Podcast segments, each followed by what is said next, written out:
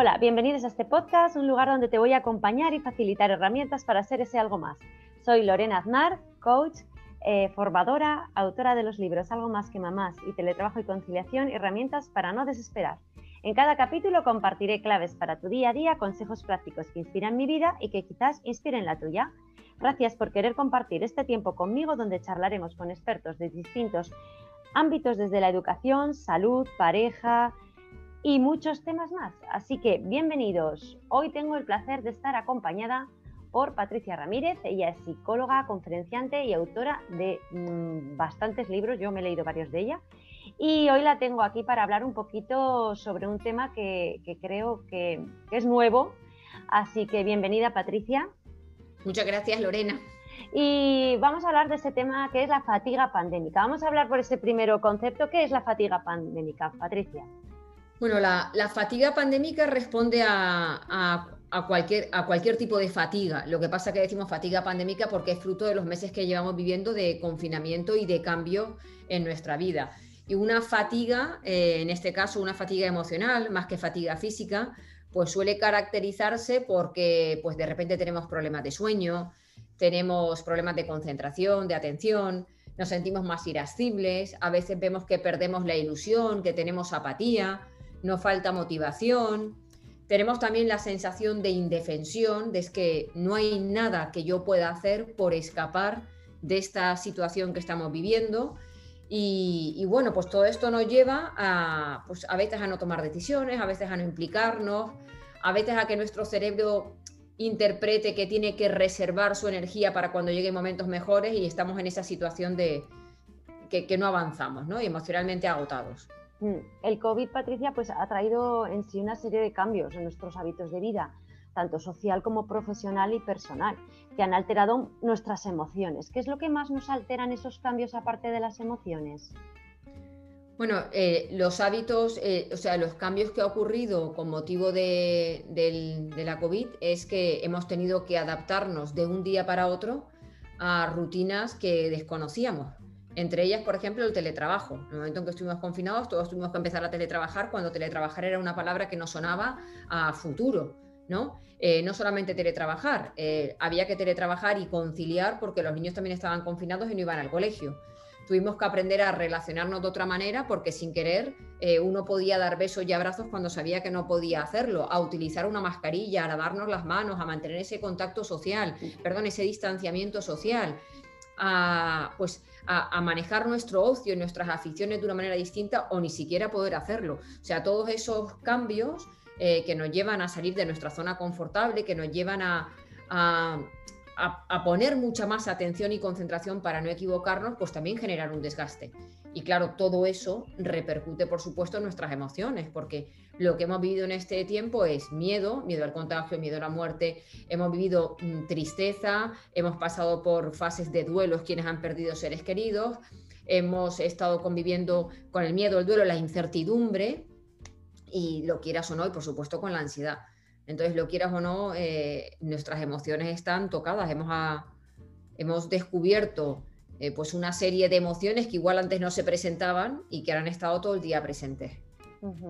Y eh, hemos hablado de ese concepto de fatiga pandémica y hemos dicho un poquito por qué aparece y cómo podemos afrontarlo, Patricia, porque claro, yo por ejemplo, yo te pongo un, claro ejemplo, mi madre por ejemplo es eh, persona de riesgo, ha pasado un cáncer y, ella está cansada, yo la noto cansada y fíjate que eh, la acompañas, la escuchas, mm, mm, ¿cómo podemos afrontar esa fatiga pandémica? Bueno, pues yo creo que la fatiga pandémica para afrontarla tenemos que ir desde muchos frentes, porque no hay un solo consejo. Lo primero que tenemos que pensar es que si gran parte de la fatiga la genera la incertidumbre y la incertidumbre viene de ahora viene una ola, ahora viene la segunda, la tercera, la cuarta, ahora nos van a desconfinar, ahora van a desconfinarnos, ahora nos vuelven a confinar, ahora cierran, o sea, esa, esa, ese no saber qué va a pasar la semana que viene eh, y, que nos genera la incertidumbre, pues hace que, bueno, pues que aparezca esta sintomatología. Entonces, uno de los consejos sería vamos a tratar de tener bajo control lo que es controlable. O sea, que tú quieras controlar cómo evoluciona la pandemia, qué podré hacer en Semana Santa, me podré ir de vacaciones o no, puedo planificar ya las vacaciones de verano, o sea, tener puesta la atención en cosas que no tenemos ni idea. Vamos, yo misma que estoy planificando las obras de teatro de mi nueva función de teatro, pues mm, pienso, eh, estábamos pensando, oye, ¿cuándo, vamos? Con los aforos completos, pero eso cuándo va a pasar, ¿no? O sea, tú no puedes esperar a tomar decisiones eh, a, que tenga las cosas bajo control porque hay una parte de la vida y de la pandemia que no es controlable. Entonces, el primer consejo sería, vamos a poner bajo control lo que sí es controlable. Entonces, de los problemas que nos preocupan ahora, de eso yo de qué me puedo ocupar personalmente. ¿De qué se puede ocupar personalmente tu madre? Pues seguramente es de tener la nevera y la despensa llena, tener mucho cuidado con las medidas que tiene que tener eh, para, para, no contagiarse, eh, se puede ocupar de estar en contacto contigo, con sus nietos, para, bueno, pues para sentirse acompañada, de igual, no sé la edad, pero no sé si sigue leyendo, viendo series o viendo teles o tiene alguna afición, o sea, de ocuparse de aficiones que de alguna manera le modifiquen su estado de ánimo, un poco la mujer tiene que ocuparse de lo que se puede ocupar. Y gran parte de nuestra ansiedad la liberamos cuando dejamos de atender las cosas que no podemos atender. Si nos pasamos todo el día pensando que cuándo, cómo, dónde, qué decisiones tomarán y ahora qué pasará, pues al final estamos poniendo la energía en un lugar que no nos sirve para nada, ¿no? Mm. Y fíjate, eh, es curioso lo que comentas, Patricia, cuando ponemos el foco a veces en cosas que nos preocupan y que, y que no nos podemos ocupar para nada y nos hace desgastarnos muchísimo. Sí, claro. Es que las personas nos hemos educado en que tener control sobre las situaciones no da seguridad, y es verdad. Lo que pasa es que nos equivocamos porque tratamos de controlar lo que es controlable y lo que no. Mm. Y ahí es cuando corremos el riesgo de sufrir todavía más ansiedad. Así que es cierto que el control mm, y la prevención nos permiten sentirnos más seguros, pero no en esas situaciones en las que no tenemos control ninguno. Y esta fatiga, eh, Patricia, claro, yo tengo curiosidad porque mm, eh, se da más en hombres, en mujeres, en niños. ¿Cómo lo podemos detectar? Eh, más que nada, pues, por ejemplo, un, niño, un adolescente o, un, hombre o una mujer. ¿Cómo lo detectamos? Pues hombre, normalmente la fatiga pandémica responde a los síntomas que hemos comentado antes. Si nosotros vemos, por ejemplo, un cambio en el carácter o en la forma de estar de la persona con la que convivimos, la persona está más callada, está más irascible, eh, es más está más desordenada, no más irresponsable, tú ves que no le apetece, que antes hacía deporte de manera habitual y ahora no le apetece, que le planteas planes de ocio y te dice que no tiene ganas, pues todo eso son síntomas de que una persona no está bien. Entonces, con esos síntomas tenemos que tratar de hablar con la persona y, preguntar, oye, si hay algún problema concreto que lo esté planteando, hablar si está cansado o cansada de la situación que está viviendo, eh, que cómo se siente, o sea, tenemos que dedicar a hablar de cómo nos sentimos en este, en este momento. Y mm, cuando nosotros empezamos a detectar un poco, ¿no? Pues, yo qué sé, estás con, tu, con tus hijos o con tu pareja y ves que, yo en mi caso, por ejemplo, ves, por ejemplo, mi padre, el hombre lo lleva muy bien y mi madre en este caso, pues lo lleva un poquillo de distinta manera. Entonces, cuando nosotros empezamos a detectar esos, puntos o esas em, tips que, pueden darnos opción a ver qué es la fatiga pandémica en esa persona o que podamos detectarla, ¿qué consejos o pautas podemos dar para recuperarnos de esa fatiga pandémica? Bueno, el primero, como te comentaba, lo de tener lo, controlable bajo control, ¿no? Si es nuestro hijo, decirle que, pues, pues, que por favor se ocupe de lo que son sus deberes, que se ocupe de su horario de clase, que se ocupe de su deporte. Yo creo que también tenemos que tener eh, especial atención con todo aquello que cambia nuestros neurotransmisores. O sea, si estamos diciendo que la fatiga pandémica nos tiene mentalmente agotados, vamos a tratar de regular nuestros neurotransmisores con actividades eh, placenteras o que, sabemos que transforman el cerebro. Y ahí está pues el dedicar todos los días un ratito a meditar, hacer ejercicio físico, no robarle horas al sueño y que tengamos un buen descanso. Si tenemos problemas de sueño con motivo de la fatiga pandémica, podemos trabajar algún ejercicio de relajación muscular por la noche. Tenemos, por supuesto, que tener eh, muy claros cuáles son también nuestras prácticas de autocuidado personal. ¿Vale? Pues cuáles son nuestras rutinas de higiene, de belleza, de alimentación, ¿vale? Pues aquello que ayuda a cuidarnos. como lo que nos genera también incertidumbre y cansancio es este cambio de rutinas, vamos a ver qué nuevas rutinas podemos convertir ya en, en nuevos procedimientos en nuestra vida, pues como por ejemplo el teletrabajo. Hay mucha gente que teletrabajando eh, al principio le costó, pero luego sabemos que lo va a convertir en algo habitual y que puede ser que se quede ya para siempre en su vida. Entonces vamos a ver qué nuevas rutinas nos satisfacen, nos ayudan a tener una vida más fácil, eh, para que eso se convierta en parte de, bueno, pues de, nosotros, ¿no? Yo creo que también es importante regular la información que consumimos, no podemos estar todo el día hablando de fatiga pandémica con temas de conversación de fatiga pandémica, escuchando radio, televisión, prensa con la fatiga pandémica, con el virus, con los contagios, con la vacuna, porque al final es como que, no, tenemos, eh, que no tenemos otro mundo más que ese, tenemos que regular, elegir fuentes fiables de, para estar al día, porque es importante que las personas estemos informadas, pero oye, una o dos veces al día las noticias y luego tratemos de tener otro tipo de estímulos eh, que nos hagan ver que en el mundo siguen pasando otra serie de cosas y que, también son verdades, que es que no lo estamos inventando, ¿no? Sí, la verdad que es que eso que estás diciendo es cierto. Yo me acuerdo cuando empezó todo el tema hace un año ya casi, em, yo, yo reconozco que al principio me, me sobreinformaba muchísimo y me generaba eh, pero una sensación de decir, pero a ver, pero ¿para qué estás haciendo esto, Lorena? Digo, si no te está sirviendo de nada. Y es cierto que ahora eh, veo lo justo o lo que dices, me informo lo justo para que para enfocarme en otras cosas que yo creo que es necesario también. Totalmente, sí. Gran parte de nuestro de nuestra ansiedad o nuestras emociones viene del lugar donde nos estamos enfocando. O sea, en este momento hay, mm, hay información de todo, hay muchísima información del virus, hay muchísima información de los negocios que se están cerrando, hay muchísima información sobre el desempleo, pero también hay mucha información sobre gente que durante la pandemia ha reconvertido su profesión, gente que tiene testimonios positivos, o sea, hay de todo, entonces uno tiene que seleccionar aquello de lo que está presente, no se trata de cerrar los oídos y los ojos a las cosas en las que igual hasta podemos ayudar, pero sí se trata de tener un abanico un poco más completo tanto de lo positivo como de lo negativo porque si no las sensaciones de, de, mundo desolador.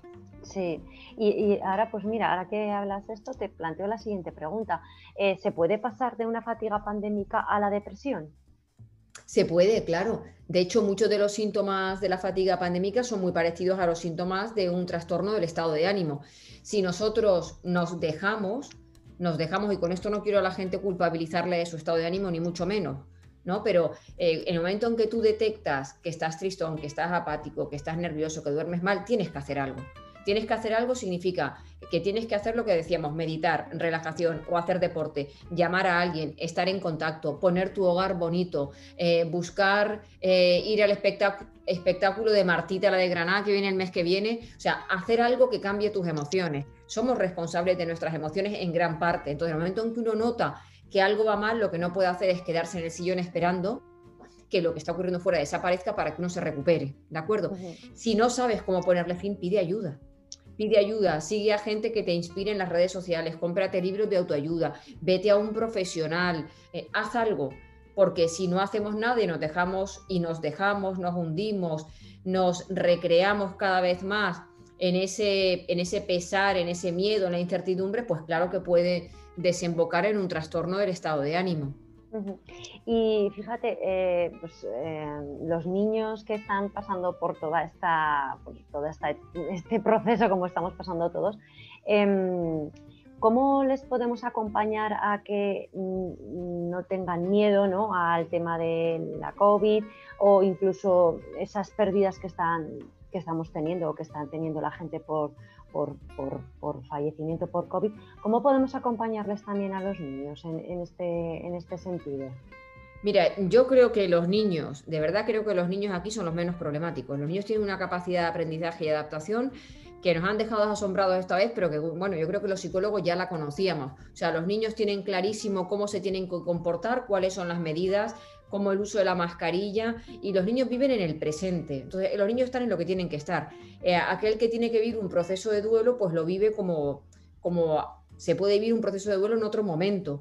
Eh, pero yo creo que son los menos afectados. Otra cosa ya son los adolescentes eh, que ven que el COVID le está quitando mucha calidad de vida porque tienen un toque de queda, porque no se pueden ir a cenar juntos, porque los que ya tienen edad para ir a tomar una copa pues no van de bares. Entonces, eh, que tienen tanta necesidad de vínculos, de, estar juntos, de achucharse, de besarse, yo creo que ellos lo tienen peores. Ahora los niños hasta los 10, 12 años, creo que lo están llevando fenomenal. Ahora, en el caso en el que nosotros detectemos un cambio de conducta de nuestros hijos, como que lo veamos más triste, más contestón, con problemas del sueño, que nos diga que tiene miedo, porque ha escuchado a otro compañero que se le ha muerto un abuelo en clase, tenemos que hablar. Si aquí lo más importante con los niños es hablar, es sentarnos, es dar pie a que nos digan cómo se sienten, que en qué parte del cuerpo se sienten mal, si tienen nervios en la barriga, si les da dolor de cabeza, que cómo podemos acompañarles, enseñarles a meditar, eh, tratar de hacer cosas con ellos, dedicarles mucha atención y mucha comunicación,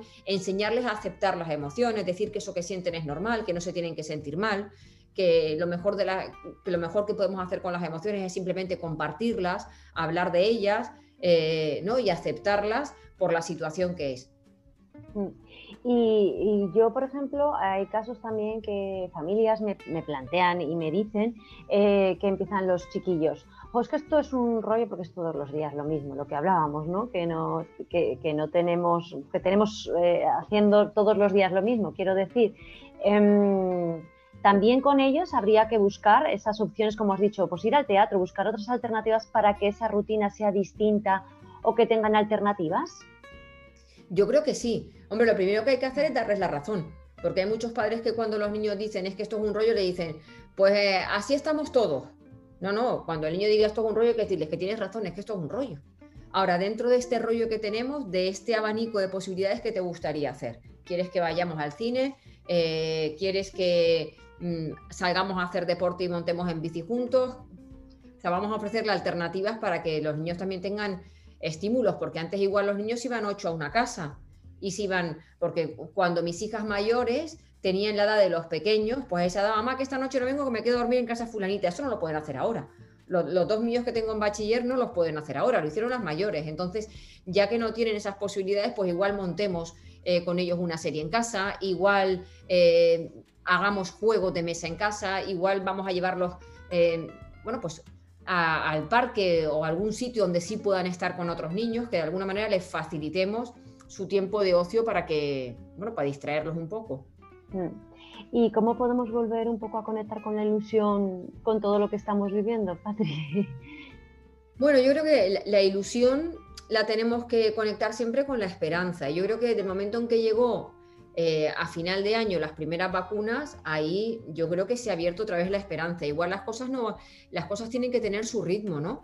Eh, y ha aparecido una vacuna una o varias vacunas en tiempo récord en comparación con otros virus que, que no han causado el daño que ha causado la COVID-19, ¿no? Entonces yo creo que la esperanza está en que poco a poco nos vamos a ir vacunando todos, en que tenemos que seguir manteniendo estas medidas en que ahora que ha pasado esta tercera o cuarta ola, estamos viendo cómo descienden también los casos.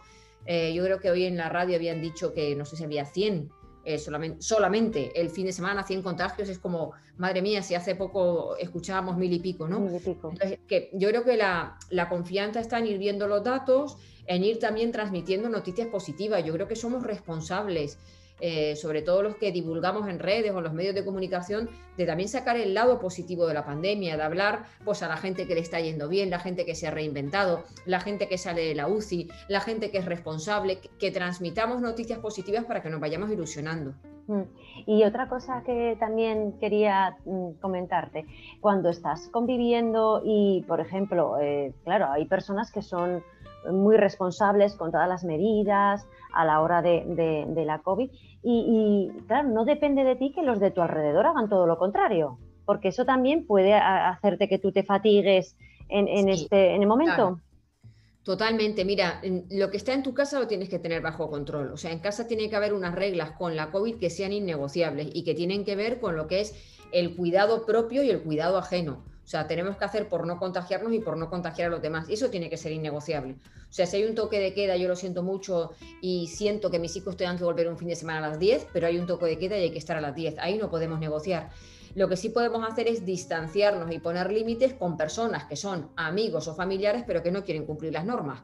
Porque te dicen, ah, qué tontería, ¿no? Pues mira, mientras eh, primero, esas personas ya empiezan a decepcionarnos porque se han puesto en evidencia en una situación donde nosotros no los conocíamos. Y seguramente eso va a alterar de cara al futuro la relación que mantenemos con esas personas. Cuando la gente nos falla en valores, normalmente nos decepciona y lo que solemos hacer es poner distancia. Pero en este momento la distancia tiene que ser real, tiene que ser una distancia física. Si tu cuñada te dice vamos a quedar a comer y tú sabes que es muy poco respetuosa con el uso de sus mascarillas o con el de sus hijos, te digo, mira, lo siento, no podemos quedar eh, porque nosotros estamos gestionando esto de una forma muy estricta y queremos que esto siga siendo así. Entonces, a esa gente hay que ponerle límites.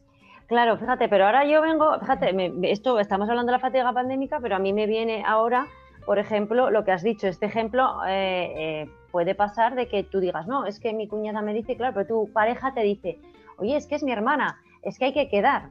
Y entonces ahí, claro, te vuelve a generar ahí otra vez pues esa sensación. Ya, pero, pero ahí, ahí hay que ponerle límites también a la pareja. O sea, eh, yo puedo decirle, mira, yo entiendo que tú quieres quedar con tu hermana, con tu hermana podemos quedar a nivel virtual, tu hermana en este momento no está cumpliendo con lo que se nos está pidiendo como conductas responsables para prevenir la COVID y yo no me quiero exponer, ni te quiero exponer a ti, ni quiero exponer a los niños.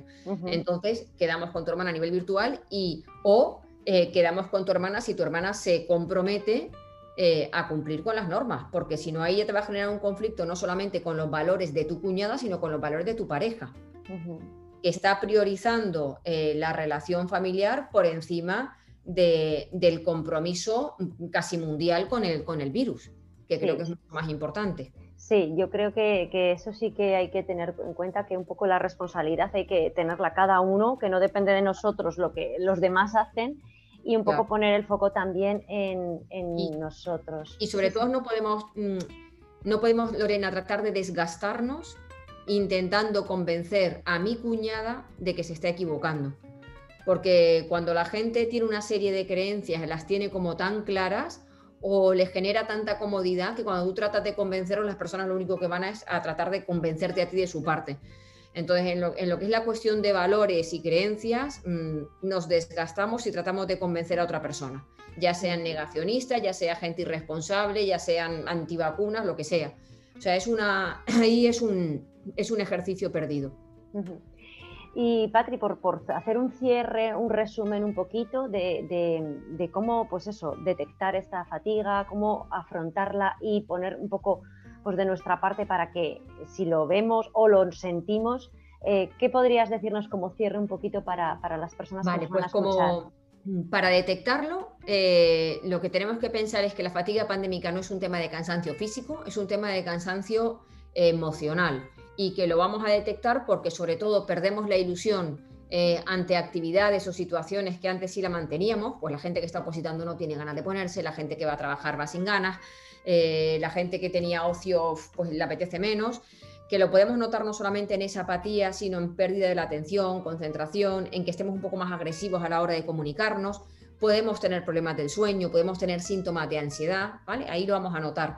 Y los consejos para que podamos regular nuestras emociones es centrarnos en las cosas que dependen de nosotros, establecer nuevas rutinas que nos ayuden a tener nuestra vida bajo control, regular la información que uno consume, trabajar eh, o entrenar actividades que regulen nuestros neurotransmisores, como es deporte, meditación y el descanso, acordarnos del autocuidado mm, con las rutinas de higiene, las rutinas de belleza, em, tratar, por ejemplo, si tenemos problemas de sueño, de hacer alguna técnica de relajación muscular por la noche antes de dormir.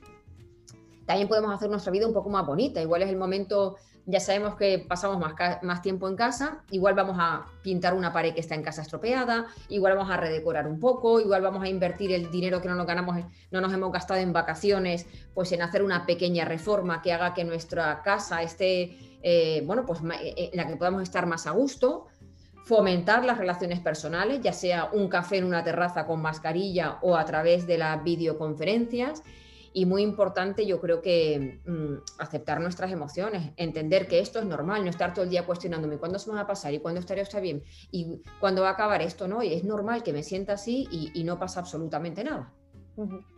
Bueno, pues muchísimas gracias Patricia por tu tiempo. Espero que hayáis pasado un buen momento junto a nosotras y ojalá estéis dispuestos a, coger toda esta información que nos ha dado Patricia y a volcarla en vuestro día a día para eh, detectar esa fatiga pandémica o afrontarla o poner, mm, como ha dicho Patricia, una rutina diferente en tu día para verlo de distinta manera. Espero que estéis dispuestos también a concederos tiempo para vosotros, para escucharos, parar, quereros, valoraros y aceptaros. Y ahora os pido que si os invito que si os ha gustado compartáis este podcast con aquellos a los que les pueda servir. Y nos vemos en el próximo capítulo. No sé si sola o acompañada y muchísimas gracias Patricia por todo, de verdad.